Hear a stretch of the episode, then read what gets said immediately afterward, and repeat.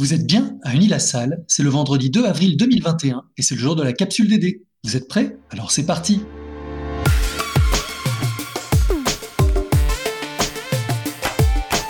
La capsule DD Podcast de la direction du développement durable d'Unis-la-Salle.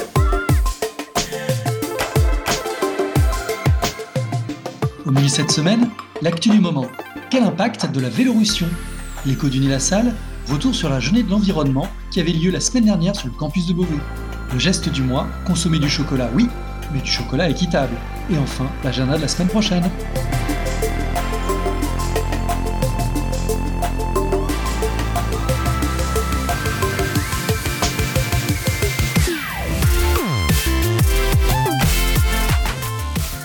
Cette semaine, retour sur un article du Monde publié le 28 mars dernier qui explique comment la révolution de la bicyclette bouleverse les villes françaises, la crise sanitaire ayant joué un rôle d'accélérateur à la transformation de nos modes de déplacement. Si hors période de confinement, on observait déjà une légère hausse de la pratique du vélo aussi bien en ville qu'à la campagne, ce sont bien des événements externes qui ont dopé son usage. Suite aux grandes grèves de l'hiver 2019-2020 et au premier confinement, on observe depuis un an un développement majeur de l'utilisation du vélo et de ce fait d'une évolution du réseau cyclable en France. Cette augmentation est notable mais encore insuffisante. L'ambition actuelle, annoncée en 2018, serait d'une croissance de 35% de la pratique du vélo d'ici 2024. Mais même avec cette hausse, on parviendrait à 9% de pratique, un chiffre encore très très loin de la part des trajets en vélo réalisés aux Pays-Bas qui est 36% ou de 12% en Allemagne. Mais alors, quels sont les leviers à mobiliser pour augmenter significativement la part du vélo? L'un des premiers défis est de faire en sorte que d'autres publics se tournent vers le vélo. En effet, aujourd'hui, il s'agit surtout de celui des centres-villes. Ce sujet met en lumière, comme tant d'autres, les inégalités sociales opposant d'un côté urbain et de l'autre périurbains et ruraux. Aussi, permettre réellement cet usage de la bicyclette aux habitants des banlieues, des zones périurbaines et rurales est un vrai défi. Choisir le vélo comme mode de déplacement en dehors des hypercentres relève de la folie douce tant la France a été façonnée depuis la Seconde Guerre mondiale par le modèle de la voiture individuelle. Un des leviers dont les collectivités peuvent s'inspirer est celui qui prévaut dans les pays du nord de l'Europe, plus tourné vers le vélo, et celui de la complémentarité entre le vélo et les transports urbains.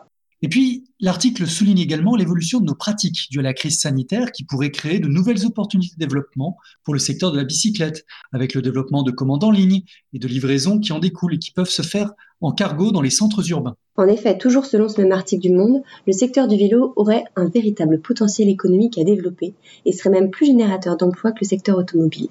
Ainsi, un million d'euros investis pourrait générer 20 emplois en équivalent temps plein en moyenne contre seulement 3 pour l'automobile. Autre chiffre intéressant, un emploi créé dans l'industrie du vélo permettrait de créer 1,7 emplois dans d'autres secteurs de l'économie française. On vous recommande donc chaudement la lecture de cet article complet daté du 28 mars sur la place du vélo. Comment la révolution de la bicyclette bouleverse les villes françaises.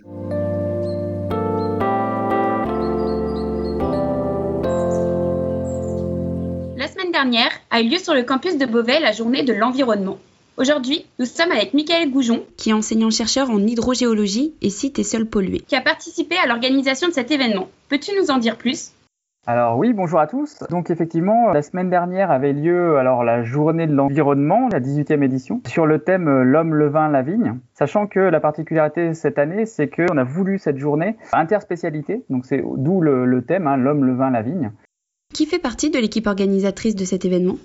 Pour l'équipe organisatrice, qui est euh, Pierre-Evan Meurant et puis euh, moi-même, donc on fait partie du collège Géosciences et, et euh, c'est nous qui portons la journée de l'environnement depuis maintenant 4 ans. Quelle était la structure de cet événement? Cette année, euh, au-delà de la journée du, du jeudi, euh, on, on a travaillé aussi euh, le lundi, mardi et mercredi sur différentes approches. L'approche sanitaire le lundi, l'approche historique et géographique le mardi et l'approche environnementale le mercredi. On a fait euh, travailler euh, tous nos étudiants de 3A euh, en apprentissage sur les différentes approches. Et quels sont les objectifs de cette journée? Les objectifs, ils étaient nombreux. Alors, le, le premier objectif, bien sûr, c'est un objectif pédagogique, hein, puisque la journée de l'environnement fait partie des unités d'enseignement et, et des modules de, de nos étudiants de troisième année. On a créé 28 équipes qui euh, mélangeaient euh, toutes les spécialités. Donc, euh, dans chaque équipe, on avait au moins un géologue, un, un étudiant en alimentation euh, et santé et un étudiant en agronomie agro-industrie. Euh, Les 28 équipes ont choisi un, thème et euh, chaque thème était présenté sous la forme d'un poster scientifique euh, qu'on a exposé. Ensuite, les, posters étaient soumis au vote de, des étudiants de Beauvais et des salariés de Beauvais, de manière à établir le podium chaque jour. Je disais que le jeudi, il y avait des conférences. Qui sont les personnes qui sont intervenues? Alors les intervenants, donc on en avait huit cette année. On essaie d'avoir des intervenants euh, assez variés, de manière à aussi présenter, euh, présenter des gens différents euh, pour, pour nos étudiants. Et cette année, on avait, on avait des enseignants-chercheurs de l'école, bien sûr, hein, qui, qui, sont spécialisés ou qui travaillent sur le thème. On avait, on avait des doctorants, on avait des personnes dont l'entreprise est, est orientée vin, vigne. Et puis on avait aussi des spécialistes font partie de comités interprofessionnels, avec par exemple M. Potier euh, qui, qui, intervient sur le comité interprofessionnel du vin de Champagne. Merci beaucoup Michael pour ce retour sur cet événement. Et pour les plus curieux, vous trouverez les enregistrements des conférences ainsi que les posters en lien dans la biblio de la capsule.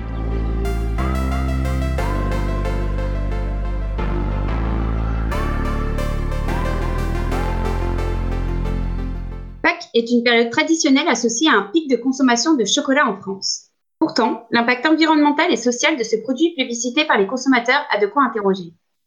Effectivement, peut-être vous souvenez-vous en 2019 de la diffusion du documentaire Cacao, les enfants pris au piège dans l'émission Envoyé spécial. On y découvrait une réalité de la filière cacao souvent ignorée par le grand public, à savoir le travail des enfants dans certaines plantations de Côte d'Ivoire, pays dont vient 60% du chocolat que nous consommons. Ces images ont notamment fait prendre conscience de l'importance mais aussi de la difficulté de connaître l'origine de ce que nous consommons. Dans ce documentaire, le commerce équitable est évoqué comme piste de solution, bien que la traçabilité du cacao soit parfois difficile à vérifier. Les enjeux du commerce équitable sont la juste rémunération des producteurs, des conditions de travail décentes et la mise en place de programmes d'aide et de développement dans les régions concernées. Malheureusement, le commerce équitable ne concerne qu'un faible pourcentage de la production mondiale de cacao. Certains labels et certifications aident les consommateurs à y voir plus clair. On peut citer par exemple le label WFTO, pionnier du commerce équitable, ou le SPP, pour symbole des producteurs paysans, qui travaille à la valorisation des savoirs de l'agriculture paysanne. Mais il y a aussi d'autres labels qui intègrent des critères qui mettent en avant des pratiques de culture raisonnées, garantissantes de produits de qualité.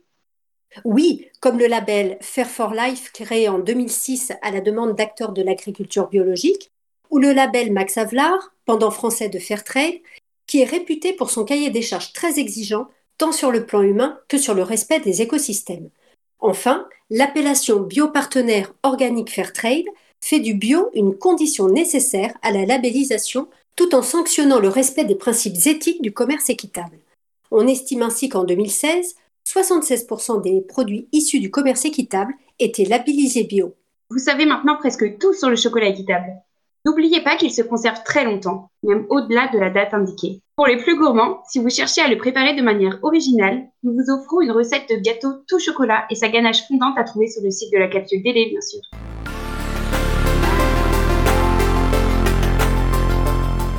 Et l'agenda de la semaine prochaine Mardi 6 avril, c'est la journée internationale du sport au service du développement et de la paix.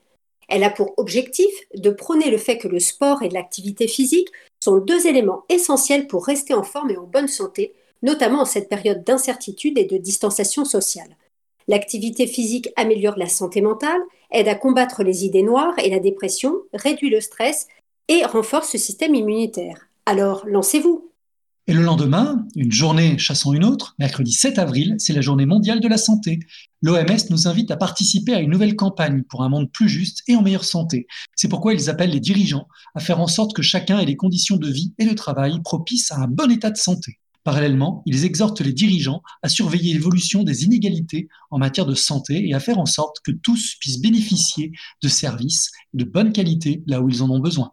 À partir du 12 avril prochain jusqu'au 21 mai, l'ADEME propose un MOOC gratuit, Stocker du carbone dans les écosystèmes, de l'enjeu global aux enjeux pour les territoires. Un MOOC pour en savoir plus sur la gestion des terres comme enjeu essentiel de la lutte contre le changement climatique, notamment de par leur capacité à séquestrer du carbone dans la végétation et les sols.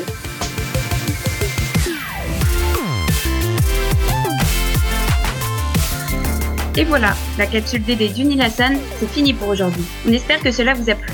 N'hésitez pas à nous partager vos courriers enthousiastes, vos propositions de thèmes et vos suggestions d'amélioration à l'adresse capsuleddd.unilassal.fr. Merci pour votre écoute et pour vos chasses aux œufs en faveur du développement durable.